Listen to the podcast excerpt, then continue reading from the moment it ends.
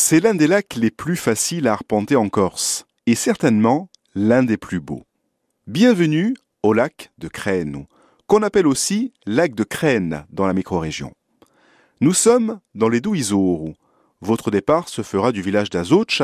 C'est parti pour une ascension qui vous emmènera à 1315 mètres d'altitude. Une balade familiale idéale, sans grande difficulté, qui peut se réaliser en moins d'une heure et demie sur le versant est de la vallée avec une montée régulière sans variation jusqu'au lac. Le sentier est balisé, dégagé et un peu rocailleux. À 200 mètres d'altitude, plus au-dessus du lac, se trouve la chapelle Sant'Élisée, pour laquelle une procession a lieu chaque année le 29 août, avec passage par le lac. Le lac de Crène est d'origine glaciaire, sa surface, un peu plus de 2 hectares, pour une profondeur maximale de 6,50 mètres.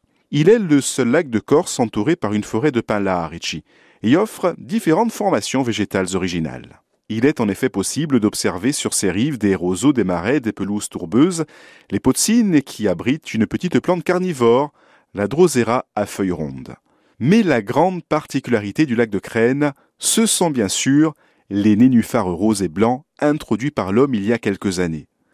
Aujourd'hui parfaitement acclimatés, il se développe modérément et constitue l'originalité du lac.